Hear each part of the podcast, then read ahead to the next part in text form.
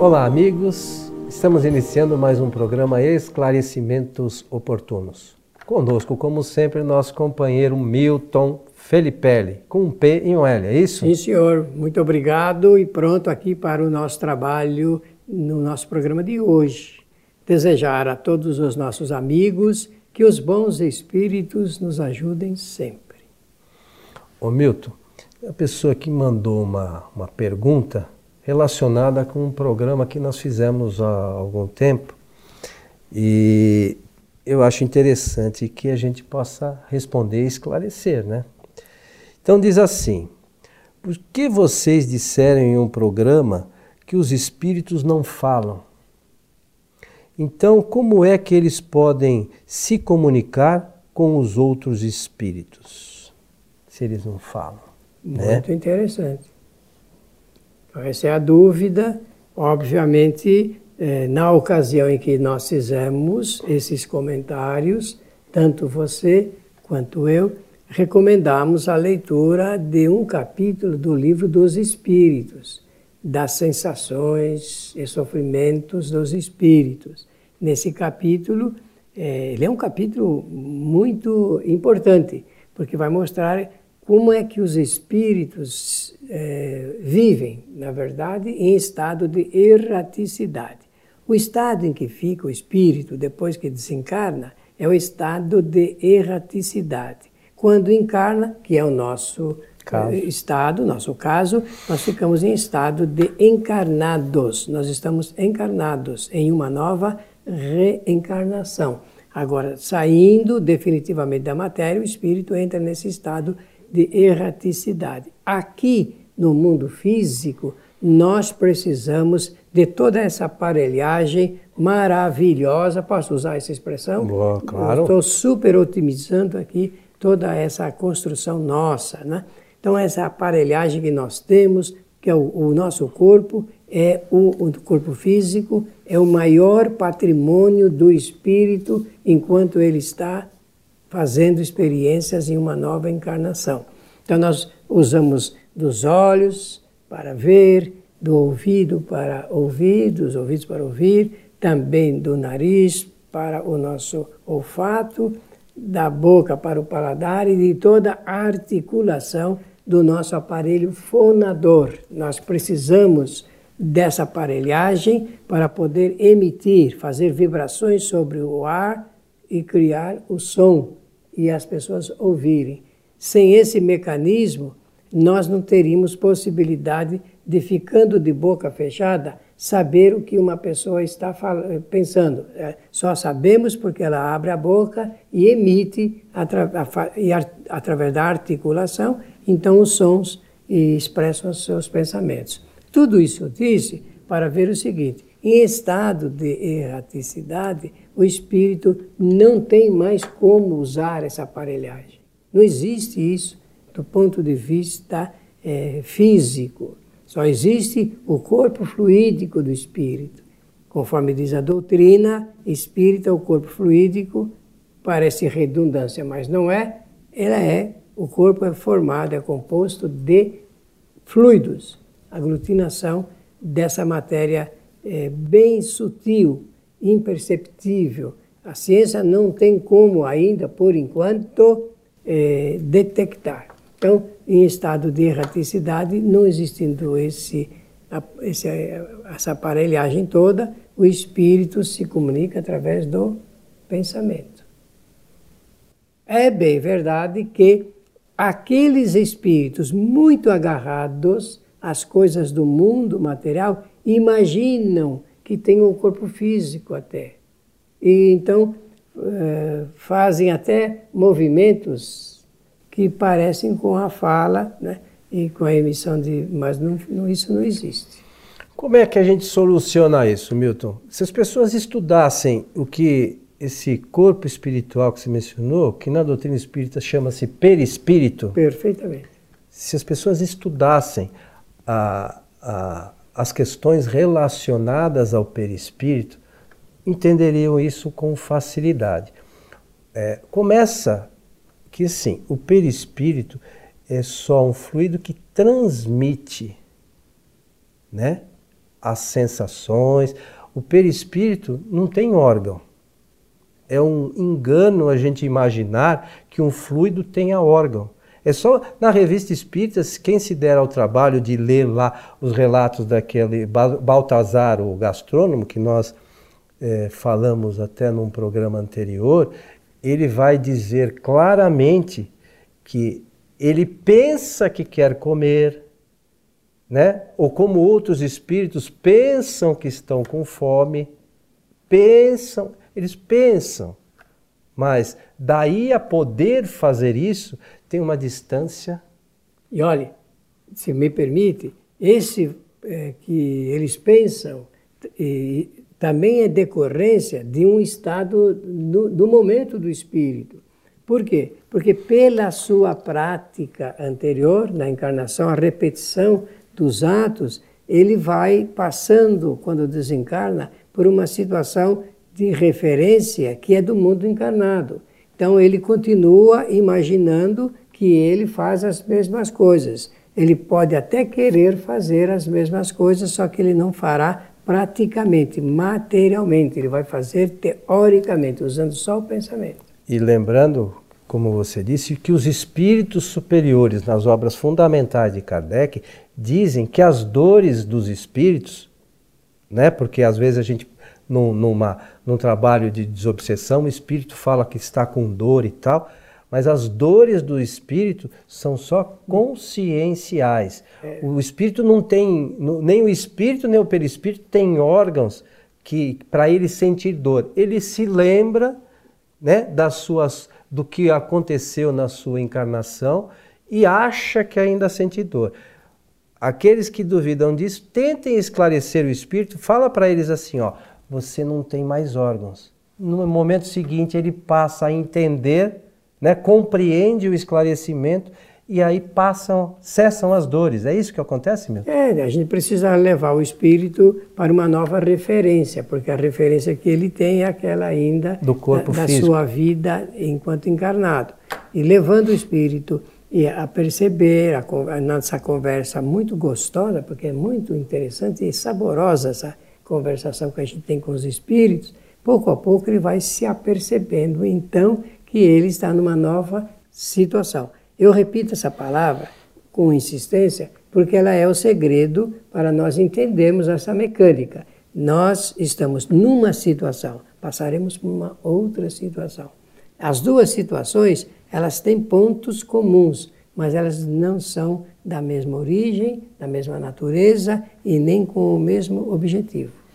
E essas questões relacionadas com perispírito, quem é, se propuser a estudar isso, como Kardec orienta, Milton, vai entender uma série de coisas relacionadas a mediunidade, né, a, a, as dores dos espíritos, que às vezes a, a, gente vê relatos, o espírito se mostra, ele se mostra de tal forma, sem perna, com o coração exposto, porque é aquela lembrança que ele, ele tem. Está muito ainda fixado da sua encarnação. Então, às vezes, algum, algum médium pode ver o espírito com algum apresentando alguma coisa, mas aquilo está relacionado ao seu pensamento, aquilo que ele se lembra da sua encarnação, então ele se mostra em seu perispírito daquela forma. Estou errado, meu? Não, está certíssimo. E o que que nosso ouvinte, o espectador diz aí, ele quer saber onde ele pode ler, não foi isso? Isso. E aí tem aqui a sugestão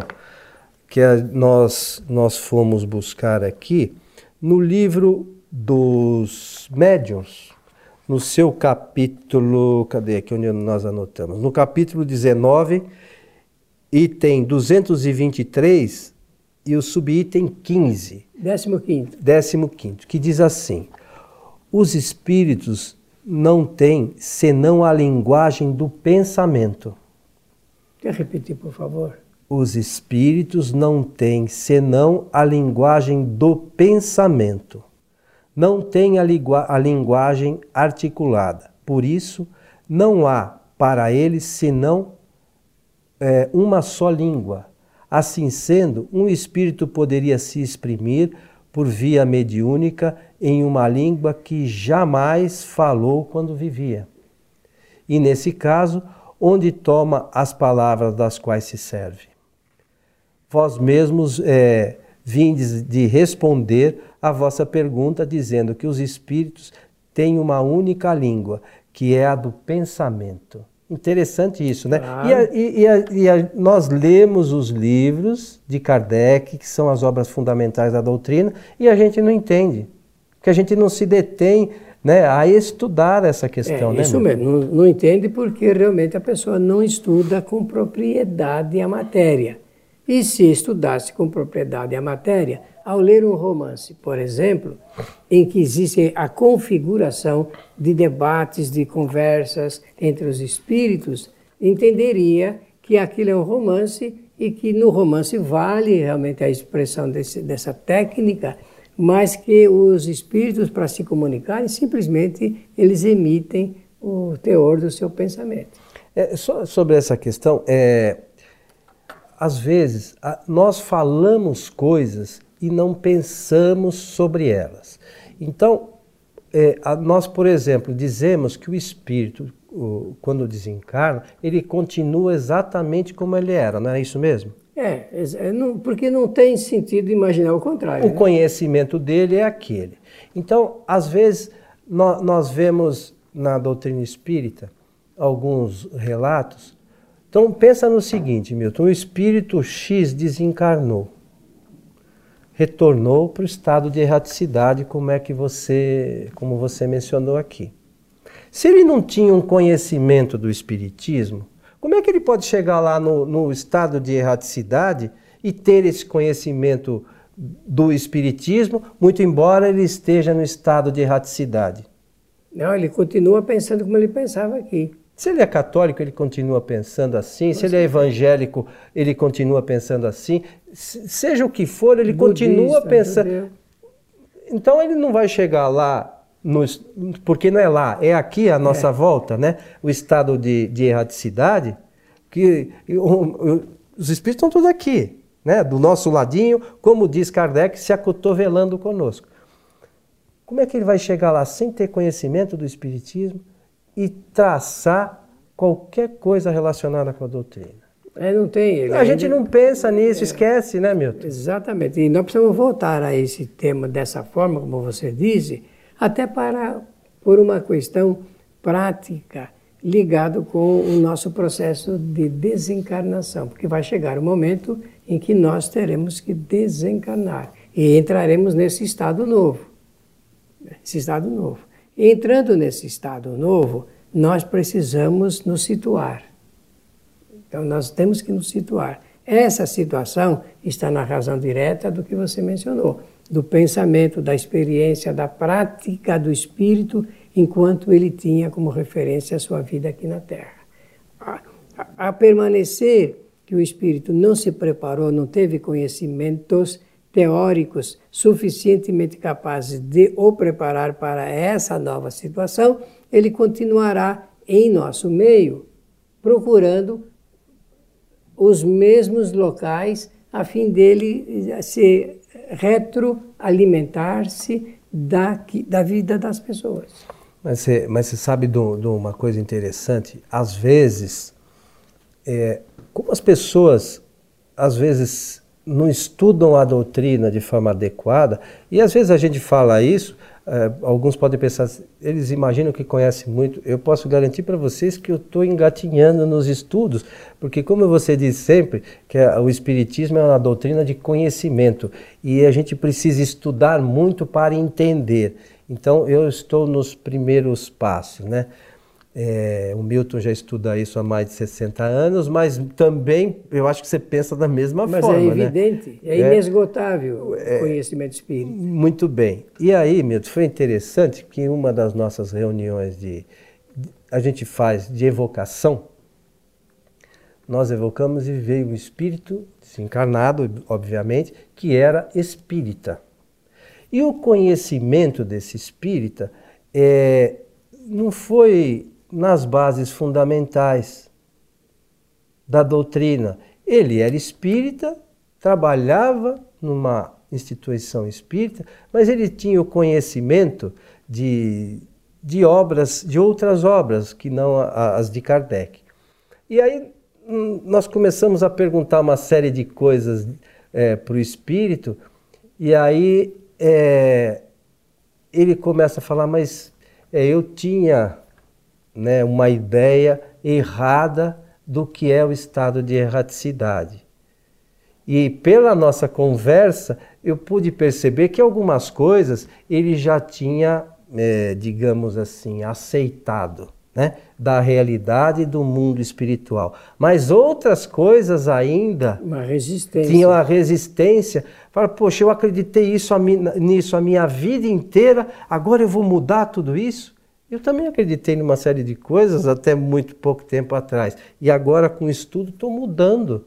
Eu acho que não é, não, não faz nada, não faz mal para ninguém a gente mudar e procurar o caminho que a gente ache mais correto para uma né, para um estudo de uma doutrina como é o Espiritismo. Né? Agora uma pergunta: o que é que faz uma pessoa a resistir e a não aceitar essas ideias tão uh, eloquentes? Ah, o que faz é o orgulho.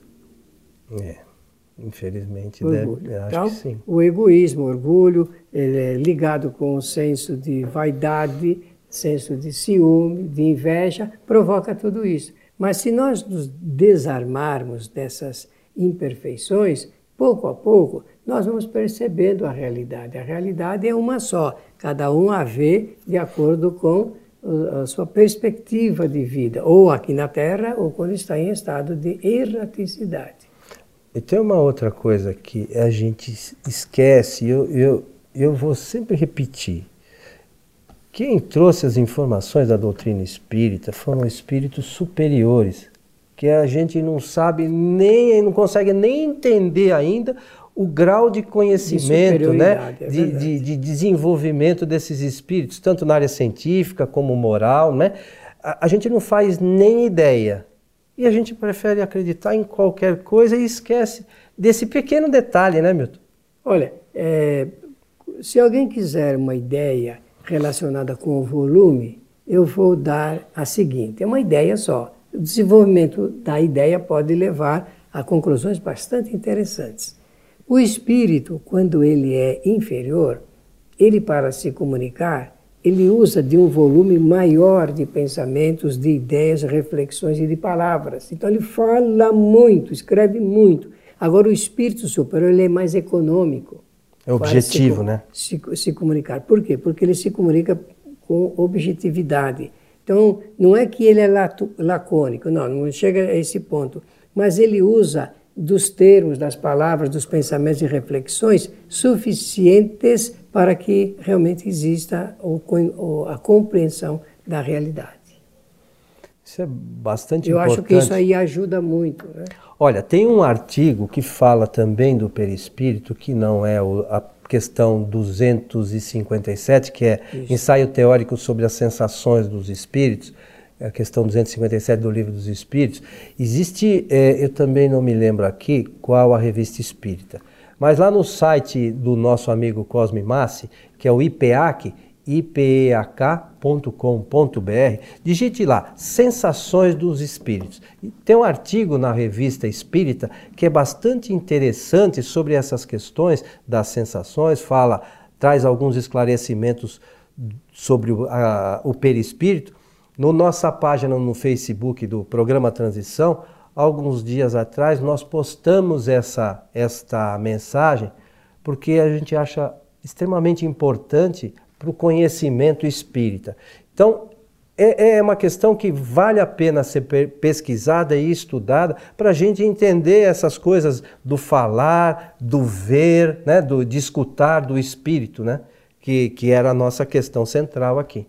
Muito importante, por sinal, a gente, eu agradeço até o encaminhamento de uma questão dessa natureza, porque cria esse processo de motivação para a pessoa procurar pesquisar no lugar certo. E é por isso que eu achei válida a pergunta para onde eu posso ler, não é isso? É, isso aí. A, a respeito dessa matéria. Meu amigo Milton, ficam as nossas sugestões para os nossos amigos, mas estamos chegando ao final de mais um programa. Somente agradecer pela uh, atenção de todos e renovar aqui o nosso pensamento. Que os bons espíritos nos ajudem sempre. A nossa casa, a Sociedade Espírita Francisco de Assis, sediada aqui na cidade de São Paulo, tem palestras públicas às quartas e sextas-feiras a partir das 19h30. Às sextas-feiras, as nossas palestras são transmitidas a partir deste mesmo horário, 19h30, pelos, são transmitidas ao vivo é, pelo site www.tvfraternidade.com.br. E aqueles que perderam as nossas palestras, gostariam de assisti-las, todas elas estão disponíveis no nosso site kardec.tv, www.kardec.tv. Lá você vai encontrar nossas palestras, cursos, eh, o programa Transição, o programa Uma Nova Visão, uma, programa, os programas Você Pergunta, que o Milton, o Cosme e outros amigos nos auxiliam aí a responder questões encaminhadas pelos telespectadores. A você que esteve conosco, o nosso abraço e até o nosso próximo programa.